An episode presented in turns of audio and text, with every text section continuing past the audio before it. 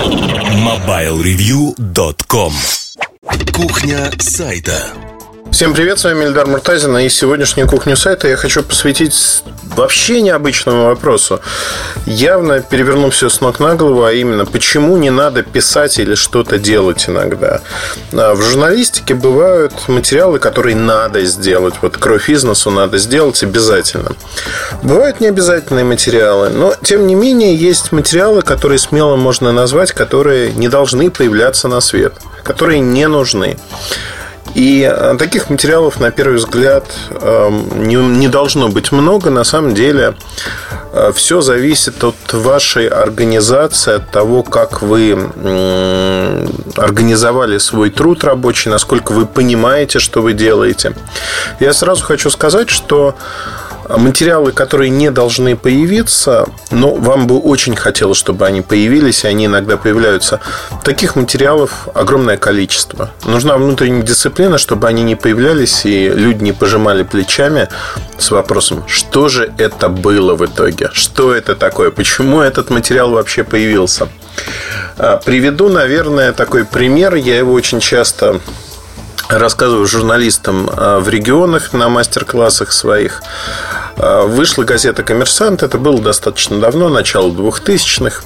То есть уже почти 15 лет прошло. Выходит газета «Коммерсант», и там описывается некая бизнес-ситуация. Есть громкий заголовок, а внутри, если говорить про фактуру, один анонимный источник заявил, другой анонимный источник подтвердил, третий анонимный источник рассуждает на тему.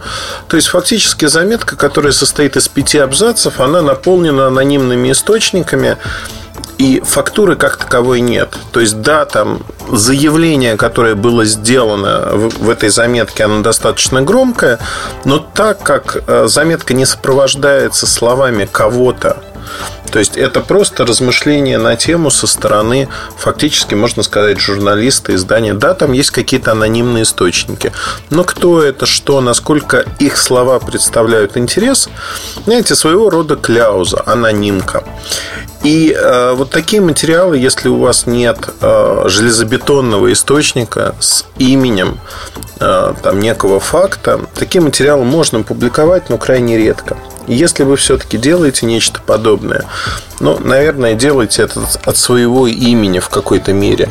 Не как э, источника информации, не как автора статьи, но в процессе размышлений вы должны показать, придумать, если вы уверены в том, что это событие или там цепь событий должны произойти, попробуйте на, найти обходные пути. Это не всегда просто. Для того, чтобы показать, что такая вероятность существует поразмышлять на эту тему. И очень часто, если говорить про мои статьи, я не могу использовать ту или иную информацию в лоб. Я правда не могу ее использовать. И если бы я использовал ее в лоб, то получались бы материалы, которые вот выглядят именно так, как я только что описал. Там один анонимный источник со ссылкой на другой анонимный источник. Некрасиво, нехорошо. При этом те же самые бирюльки, если взять, которые выходят по понедельникам, а в бирюльках очень часто содержится большой объем информации. Начнем с этого. То есть бирюльки они достаточно объемные. Ну, то есть, как минимум 10 страниц текста еженедельно. И, конечно, когда я пишу бирюльки, зачастую прорываются те или иные вещи. Я тоже не робот. Иногда между строк, что называется, одно-два предложения – которые раскрывают там какие-нибудь тайны мадридского двора. И через 3, 4, 5, 6 месяцев, иногда через год я читаю э, прессу, которая там обсуждает то, что было полгода назад для меня, и я это рассказал между строк, скажем так, внимательный читатель эту информацию, крупицы информации поймает, найдет и отфильтрует. А для всех остальных это превращается в некое событие, огромное событие, которое обсуждают, потому что вот-вот случилось, да. И мне кажется, что в журналистике очень важно, чтобы вы стояли немножко в стороне от этого случилось. Да, конечно, есть события, которые все обсуждают. Ну, например, да, пресс-конференция прошла, все ее обсуждают, там результаты и прочее, прочее. Да, конечно, это часть работы, и вы от этого никуда не денетесь. Но есть часть работы, где вы вольны идти не в колее, не по рельсам, которые проложили компании, люди, другие здания, а фрирайдом заниматься. То есть вы можете скатиться с горы по лыжне, которая уже есть, раскатанная, а можете по целине. В общем-то, и по целине тоже приятно, наверное. Тут каждый выбирает для себя что-то свое. И вообще, э, знаете, журналистику э, сравнивать с горными лыжами, сноубордом очень хорошо по причине того, что ассоциация получается очень простой и понятной. Понятной со всех точек зрения. Ну вот посмотрите сами, да, есть некая гора, вершина. Ну, э, в журналистике, наверное, снизу вверх мы забираемся, но тем не менее – на эту вершину можно попасть разными способами. Можно, не обращая внимания на пример других изданий, журналистов, вот лбом прошибать и говорить, я самый упертый, я самый правильный журналист буду, я все своим горбом. Не учитывая опыт других, и вот вы бредете в гору, неважно, с лыжами, сноубордом, вы бредете под канатной дорогой, под кресельной дорогой, под бугелем, вы бредете со своими лыжами наверх и говорите, вот они все, они, они вообще делают плохую штуку, они на подъемнике поднимаются, а я вот своим горбом сейчас поднимусь не на подъемнике, на своих двоих и дальше скачусь вниз. На самом деле, ну, почему нет, да? Человек может сделать и так. Но пока те поднимаются на подъемнике, а вы э, и успеют скатиться несколько раз, э, упасть, знаете, как взлеты и падения у них уже происходят. Пока вы вот поднялись на вершину, вообще аналогия, как мне кажется, придумана мной очень интересная, и она понятная. Горка – это как успехи и неуспехи. Всегда у нас синусоида идет в жизни. А, up and down, как говорят англичане, вверх и вниз. И вот это вверх и вниз, оно происходит постоянно. Есть какие-то пиковые значения, есть э, вы съезжаете, но трассы разные выбираете, да, на разной высоте. Но не использовать подъемник, читай опыт других, это глупо. Умный учится на ошибках других. Как бы странно это ни звучало, но действительно мы должны учиться на ошибках других, тем более, что, знаете, когда люди говорят, в журналистике можно до всего дойти самостоятельно, не нужно читать опыт других, не нужно читать умные книжки, все это не нужно, я вот, это вообще ерунда с точки зрения того, что, ну, слушайте, не надо быть семи пядей во лбу, чтобы писать, кропать какие-то статейки. Это полная ерунда. Существуют технологии, существуют самый ценный ресурс в нашей жизни – это время. И человек, который не управляет своим временем, не знает, как его сжать или наоборот ускорить, он не умеет э, работать, работать эффективно в первую очередь. В журналистике время является естественным ограничителем, и если мы говорим про онлайн, надо уметь писать быстро, надо сосредоточиться, надо очень много что нужно сделать. Но вернемся вот к этой аналогии с горкой. Дальше вы взбираетесь, вот кто-то взобрался, допустим, что основная часть на подъемнике приехали наверх. У кого-то лыжи получше, у кого-то лыжи похуже, но по большому счету все в равной ситуации, потому что погода, погода здесь, наверное, символизирует читателей. Погода, снег на горе абсолютно одинаков. И дальше, когда вы спускаетесь с этой горки, Все зависит от ваших умений. От ваших умений, насколько вы управляете своим телом, лыжами, какая у вас техника, отточена, не отточена. И я вас могу уверить, так же как в лыжах, чем больше вы катаетесь, тем лучше вы будете кататься. Хотите вы того или нет. Дальше можно смотреть на стиль вашего катания. А, насколько вы хорошо это делаете. Ну, можно привлекать внимание других а, катающихся тем, что там можно раздеться полуголым, скатываться. Можно всех, как бы не обращая внимания на то, как катаются другие, распихивать их, кричать и прочее, прочее. Тут все зависит от вашей воспитанности и того, как вы воспринимаете а, покатушки с горы и на чем вы катаетесь. Но это как бы не так важно, по большому счету. Но вот эта аналогия с горой, она хороша чем? Иногда, иногда, вот хочу подчеркнуть, с горы не нужно спускаться. С горы не нужно спускаться, потому что вы садитесь на подъемник и уезжаете вниз. Почему? Потому что туман, потому что не сезон, сильный ветер, потому что ничего не видно, потому что черная трасса заледенела и есть вероятность слететь в обрыв. То есть тут вы выбираете, куда и как идти. И вот это те самые ненаписанные материалы. Ненаписанные материалы, которые не появились. Не в силу лени, не в силу отсутствия времени, не в силу чего-то еще. Это материалы, которые не появляются. И вы знаете, вот это самое важное для понимания журналиста. А, это очень важно понимать и прочувствовать, прочувствовать на себе, что так же, как в любой профессии, автогонщик, пилот, э, да кто угодно, если вы водите машину, то же самое на лыжах. Вы должны понимать, что до последнего момента, даже если вы чувствуете, что вот сейчас вы упадете, будет столкновение, пока вы управляете своим телом, лыжами, сноубордом, пока вы э, в автомобиле держите руль и управляете педалями, вы контролируете ситуацию так или иначе. Вы можете выбирать, какие будут последствия. Это ваш выбор. Вы контролируете все. Я не знаю людей, которые просто видят, что плохие условия погодные, встают на вершине горы, на вершине трассы и съезжают вниз и говорят, что вот я это делаю потому что, потому что. Нет, вот таких людей я не знаю. Зато я знаю огромное количество людей в журналистике, кто поступает именно так. Потому что в моменте им кажется, что это очень хорошая идея что-то сделать, э, написать, снять э, видео, сделать сюжет – а потом они совершенно не думают о последствиях. Такие люди тоже есть, они, как правило, в профессии не задерживаются. Ну, не как правило, а практически всегда. Потому что невозможно спускаться с горы с закрытыми глазами, рассчитывая на авось. Всегда с трассы улетишь. Ну, мне вот кажется, что эта аналогия, она полностью описывает журналистику и то, чем мы занимаемся с точки зрения технологий, с точки зрения профессии. И э, давайте расскажу о материалах, которые были не написаны мной, наверное, в прошлом 2014 году. Таких материалов было достаточно много, но это был мой осознанный выбор не писать про них.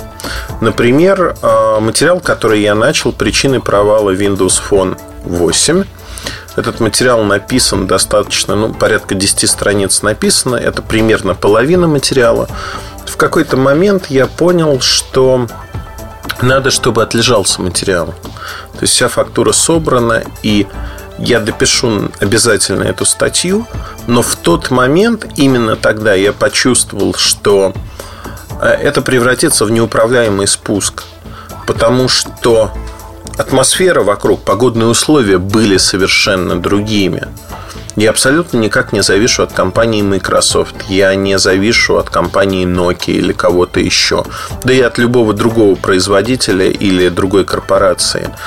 Но вот, знаете, журналисту важно иметь такую чуйку, если хотите. У меня было ощущение того, что не надо додавливать сейчас эту тему. И да, мне это интересно. Да, интересно, как разрушается большой бренд. Но многие люди, обычные люди, вот как мы с вами, они относятся к брендам зачастую с жалостью. Они относятся к брендам зачастую с неким ну, не там даже, а вот маленьких обижают, что называется. А раз маленьких обижают, их надо защитить. И вот этот момент я прочувствовал очень хорошо. И тогда понял, что если я вот вы, выложу эту статью, не получится нормального обсуждения совсем, как правило. Каждый останется при своем мнении, а журналистика это же не только то, чтобы донести до читателя факты. Журналистика меняет мир. Меняет мир, как мне кажется, и я верю в это к лучшему. А, вот мне часто задают вопрос, ты часто пишешь какие-то негативные вещи, потому что ты по жизни очень такой непозитивный человек. Это настолько смешно. Люди, которые меня знают хорошо, они э, имеют совершенно противоположную точку зрения и мнения. Почему? Да потому что это совершенно разные вещи.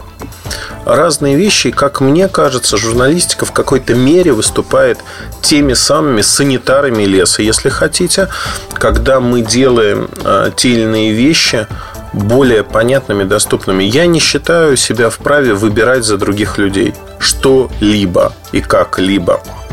А кто я такой, чтобы делать выбор за вас, за вашего друга, товарища, одноклассника, да кого угодно.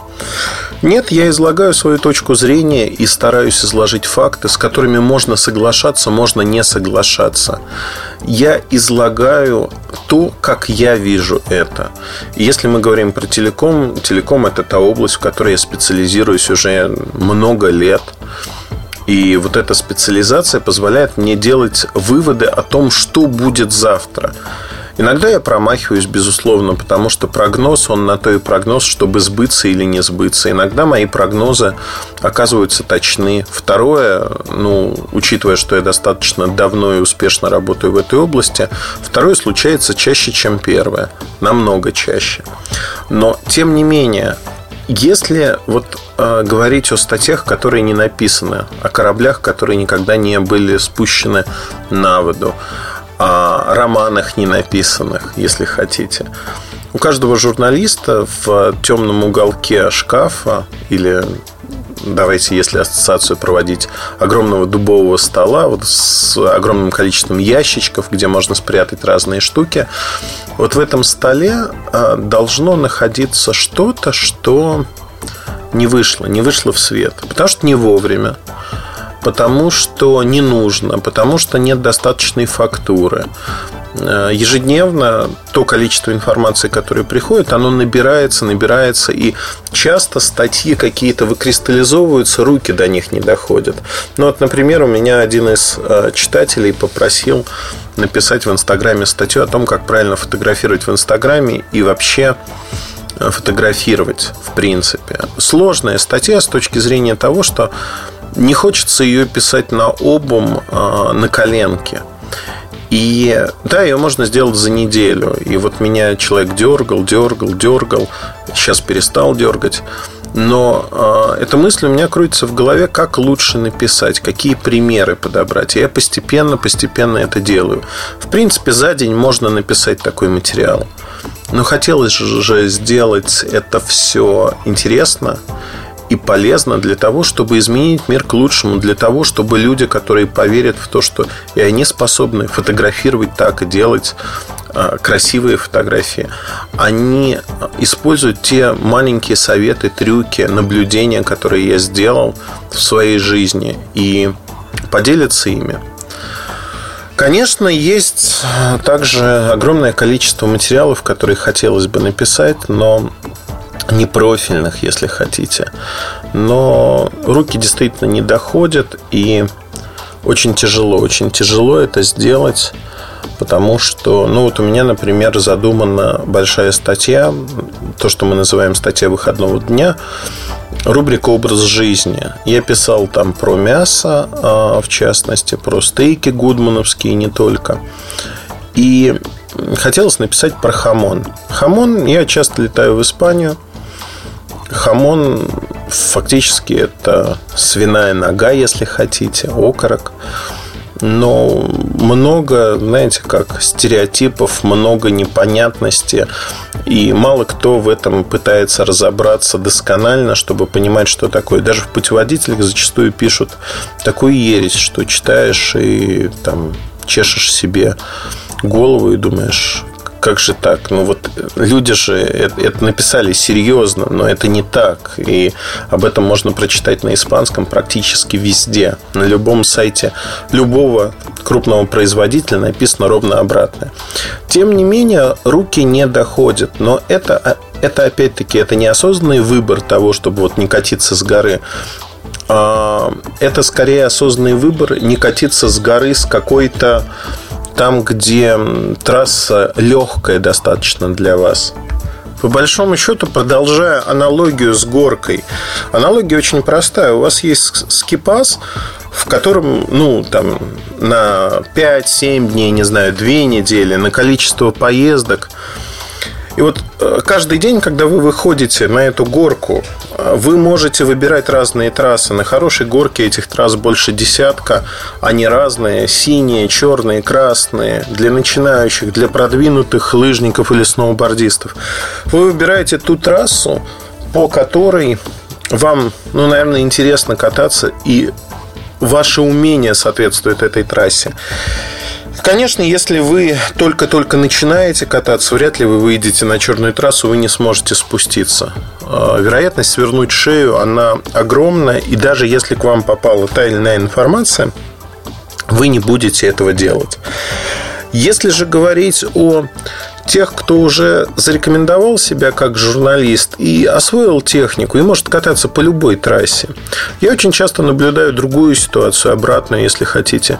Люди выходят на детские трассы, легко скатываются вниз, не получают сами удовольствия, не приносят удовольствия другим, потому что ну, в общем-то, соревнуются с детьми, по сути, или начинающими лыжниками. И здесь э, очень-очень получается странно, да? Человек, который мог бы скатиться не один раз, то есть вот каждый раз, когда вы скатываетесь, считайте, что это вот один материал, один сюжет, одна статья, одна заметка, не суть важно что. И вот он скатывается по детской трассе и получается как-то невнятно, то, есть, то есть он истратил себя не пойми на что. И это очень-очень странно. И это всегда обидно, когда ты видишь в человеке, у которого огромный потенциал, э, и который реализует этот потенциал. Ведь в журналистике, как я много раз говорил вам и рассказывал в кухне сайта, ты стоишь ровно столько, сколько стоят твои последние материалы. Тут нет такого, что ты можешь воздвигнуть себе памятник нерукотворный на века. Такого не бывает. И если смотреть на журналистику в прошлом, вообще все повторяется. Мне интересен период 20-30-е годы. А, Германия, ну и не только Германия, Европа в большей мере, перед Второй мировой войной, когда фашизм поднял голову, когда появился режим Муссолини и прочее, прочее. Журналистика была в тот момент блестящей. Блестящей. И тот же Ленин был блестящим журналистом, о чем сегодня помнят немногие. Если говорить о том, что, что мы э, читаем и как журналисты создаем, конечно, есть огромная доля ответственности за то влияние, которое распространяем на мир. И э, для себя, внутри себя, я понимаю, что эта доля ответственности, она очень важна с другой точки зрения. Она важна именно то, как мы скатываемся с той самой горы, какую трассу мы выбираем. Да, к сожалению, для нас это не просто покатушки, а ежедневный тяжелый труд. Э, можно сказать, что как инструкторы работаем. То есть кататься Удовольствие это приносит не так часто, как хотелось бы. Есть необходимый там объезд трассы, например, каждый день. Это какие-то материалы, которые мы делаем на постоянной основе. Хочешь, не хочешь, ты должен их написать. И если посмотреть там, например, на мои же бирюльки, Э, который выходит по понедельникам. Есть выпуски, которые мне нравятся очень сильно. Есть выпуски, написанные, вот когда стискиваешь зубы и пишешь, потому что выпуск должен выйти. Это тяжело, это непросто. Потому что, ну, сколько выпусков? Уже вышло больше 320 выпусков. Ну, считайте, это почти 8 лет, мне кажется, они выходят. 8 лет каждую неделю без перерывов, без э, отпусков, без чего-либо. Стискиваешь зубы, залезаешь на гору, катишься вниз. По-другому нельзя. И если говорить про журналистику, еще мой один вам совет. Вы должны тренировать себя ежедневно. Ни дня без строчки. Вот этот лейтмотив очень многие писатели придумывали разные методы для того, чтобы войти в ритм. Это очень важно, войти в ритм и постоянно писать. Ни дня без строчки. У меня это получается, я пишу много ежедневно. Что-то вы видите, что-то нет, что-то остается за кадром. Тем не менее, это очень важно, чтобы вы возвели в привычку писать каждый день и чередовать разные активности. Чередовать именно с точки зрения сложности того, что вы делаете. Не нагружайте себя сразу только-только сложными трассами. Покатались по сложным трассам, возьмите трассу полегче, получите просто удовольствие от того, что скатываетесь очень легко, просто, легко ведете лыжами, и все получается абсолютно без какого-то напряга. Вы просто катитесь в легкой манере. И окружающие вам завидуют, потому что им кажется, что вы совершенно не напрягаясь достигли этого. Это не так, потому что вы выходите на черную трассу и полностью контролируете свой спуск, потому что есть вероятность того, что вы можете и вылететь. Она всегда остается, такая вероятность. Ну вот, как мне кажется, эта аналогия с горой, она показывает очень хорошо наш мир журналистики изнутри. Он имеет свои плюсы, имеет свои минусы, как любая другая профессия. Но если кто-то считает, что путь журналиста и в журналистике все устлано розами, или там закидано заграничными поездками и, и прочим, прочим, это не так. Это тяжелый, каждодневный, ежедневный труд, который очень многие не понимают. Не понимают в силу того, что мы проводим нашу жизнь за современной пишущей машинкой, за ноутбуками. Мы стараемся выдавать не только сиюминутные вещи, но и нетленку, которая была бы интересна.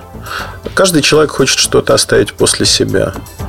Вот если говорить про журналистику, она дает такую возможность. Она дает возможность оставить после себя людей, в кого вы вложили, как вам кажется, правильные мысли, в кого вы вложили убеждения, кому вы показали дорогу и объяснили, что вот можно пройти по этой дороге, и она приведет туда-то.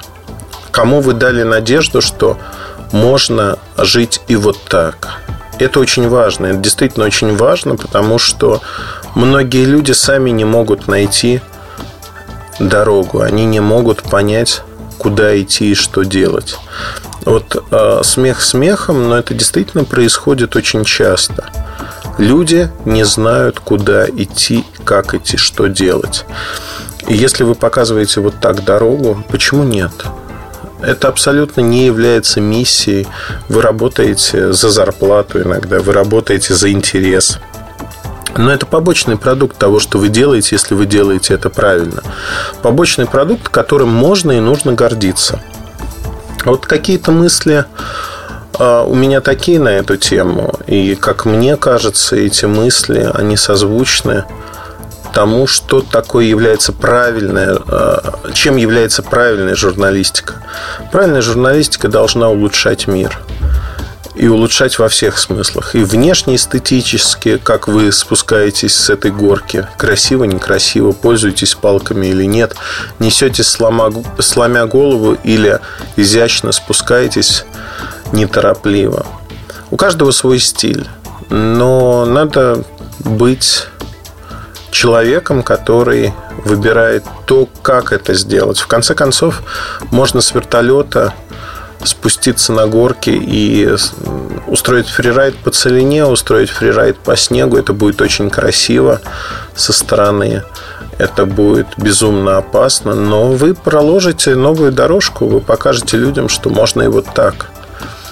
Можно по-разному.